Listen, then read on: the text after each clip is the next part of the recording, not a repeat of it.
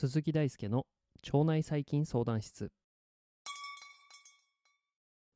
毎日夜19時半に更新中。腸内細菌相談室。現役の研究者である鈴木大輔が腸内細菌にまつわるエピソードをお届けしております。え昨日はですねビフィドバクテリウムロンガムという、まあ、人腸内に、まあ、結構普通に見られるような年齢を問わず、えー、存在している腸内細菌についてお話をしてきたんですが、えー、今回お届けするのは病原性が、えー、注目されているバクテロイデス属の細菌バクテロイデス・フラジリス菌についてお届けしていきます、まあ、これからはこのフラジリスのことフラジリス菌と呼んでいきますがフラジリス菌はですね腸内細菌の一種でありまして腸管の免疫機能とか病原性発現に関与することが現在研究されております。近年はフラジリス菌と大腸がんの関係も注目されているので結構研究がホットな細菌なんですね。腸内のフラジリス菌はですね私たちの味方なのか敵なのかはたまた中立の存在なのかえ早速ですねこのフラジリス菌について見ていきましょう。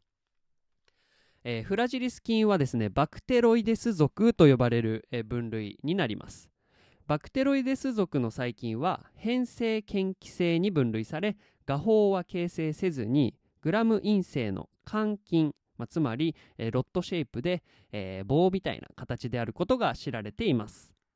変性嫌気性としてまあ一応分類されているんですけれど酸素への耐性は比較的あることが知られていて0.05%以下の酸素存在下であればまあ増殖できるということが知られています。フラジリス菌という、まあ、この名前の語源については英語でフラジャイル、壊れやすいというような、えー、言葉があるようにですねフラジリス菌が形成するコロニーが脆弱であることに由来しているそうです、フラジリス菌が注目されるのは主に臨床の現場になります。1970年代における嫌気性菌感染症において最もよく単理された細菌が実はこのフラジリス菌でした。嫌気性菌感染症っていうのは体の中で本来無菌状態であるべき部位例えば血管とか腹腔内に、えー、この菌が入り込むことで成立するような感染症になります、まあ、この問題で難しいのが、え、フラジリス菌は外来の細菌ではなく腸内に常在する。つまり、まあ、常に存在しているような細菌である点にあるんですね。したがって、まあ、この嫌気性の菌感染症の原因をですね多くの人が腸内に抱えていることになります。さらにこの問題を難しくしているのはフラジリス菌に薬剤耐性が備わる場合があるということです。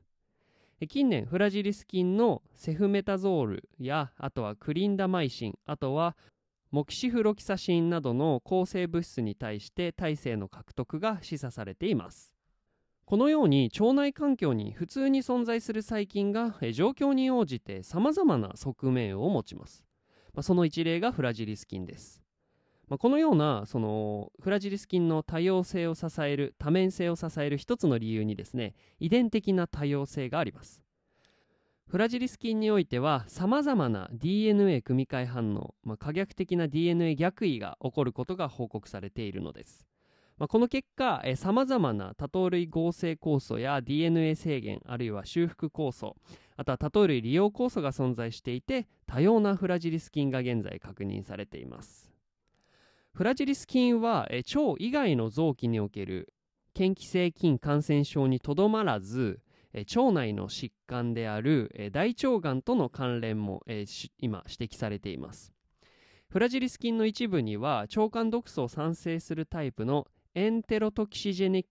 えー、エンテロトキシジェニックバクテロイデスフラジリス。これ略称で ETBF と呼ばれるんですがが知られています。ETBF は大腸炎を誘発するのみならずモデルマウスを用いた実験では大腸ポリープを誘発することが明らかとなっております。一部の人においても ETBF が定着していて大腸がんの発がんに関連することが現在考えられているんですね。一方で、まあ、通常のフラジリス菌は人の免疫系に対して良い影響を与えることも報告されています。フラジリス菌は多糖類の一種であるポリサッカライド A、えー、略して PSA によって末梢神経や中枢神経における無菌性の炎症疾患を予防することが、えー、考えられています。詳細な解析ではリンパ球の一種である、えーえー、B 細胞に対して PSA が結合することが炎症反応を制御するインターロイキン10の分泌を行う制御性 CD4 や CD8T 細胞の、まあ、誘導に不可欠であることが、えー、示されています。えフラジリス菌が腸管に常在することはですね実はそれなりに意味があることって考えることができますよね、まあ、このようにですね状況によってえ役割が大きく変わるっていうのがこのフラジリス菌でした。次回はですね、まあ、引き続き炎症や疾患に関連するとされる、えー、ルミノコッカスナーバスの生態についてお話をしていきたいと思います。腸内細菌相談室は腸内細菌についてわからないことがあるあなたのために存在します。わからないことや難しいこと紹介してほしいことがあればメッセージをお待ちしております。論文の紹介から基礎知識の解説まで腸内細菌相談室を使い倒しちゃってください。あなたのリクエストが番組になります。本日も一日お疲れ様でした。